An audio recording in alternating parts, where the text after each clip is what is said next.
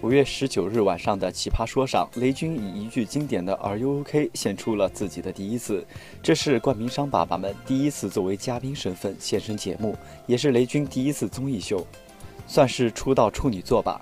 以前不管是锤黑还是锤粉，都常吐槽锤子手机发布会是罗永浩的相声巡演，而现在雷军也现身艺术，从一个做手机的向娱乐圈呼叫转移了。嗯，这里面必有蹊跷。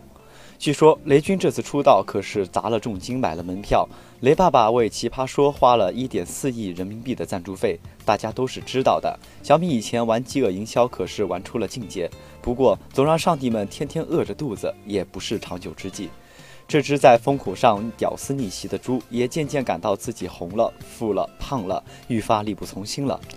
这种力不从心是从小米的乏力和 OPPO、vivo 这些地面部队的崛起开始的。就2016年来说，OPPO 和 vivo 的出货量分别排中国第一和中国第三，而小米2016年只出货了4150万台手机，同比下跌百分之三十六。这不，2017年的小米都已经六岁了，不可能饥饿营销、粉丝经济这一套玩到底了吧？这让小米很焦虑。雷军上奇葩说不得不提一个人，那就是一手打造了饥饿营销和粉丝经济的李万强。出国深造了一年的李万强，在二零一五年底回归。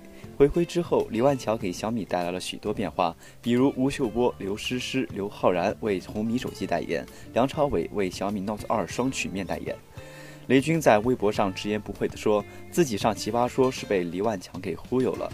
可见，一点四亿的赞助费和雷军首秀的幕后推手是李万强。当晚，奇葩说的辩论主题是职场中要不要当邀功精。雷军的观点是反对当邀功精，认为凡是太能说道理的都不可信。而把这个观点放到小米的营销策略上，也是有可圈可点之处的。以前小米模式就不是建工厂，不做线下，不打广告，不用中间渠道。李万强坚持不花钱做广告，主要靠粉丝之间的口碑传播。可以这样说，以前的小米不是不太愿意做商场上的邀功金，而是用产品说话，借发烧的小米粉丝们的星星之火来形成燎原之势。而现在，雷军同学上奇葩说，算起来是对前策略的一种否定或是修正。砸钱赞助综艺节目，CEO 上节目卖身做广告赚吆喝，雷军这次其实就是一个邀功精。其实，小米营销策略的变相，对市场风口变化的一种无奈和迟钝反应。比起不邀功的小米，vivo 手机曾以七亿元独家冠名《快乐大本营》。以六千万元人民币冠名《奇葩说》第三季，今年 vivo X9 则出现在吐槽大会上，OPPO 分别花五亿元和两亿元拿下《中国新歌声二》和《跨界歌王二》的冠名，华为找来了吴亦凡，nova 找来了关晓彤和张艺兴，金立则找来了薛之谦，还赞助了《欢乐喜剧人》。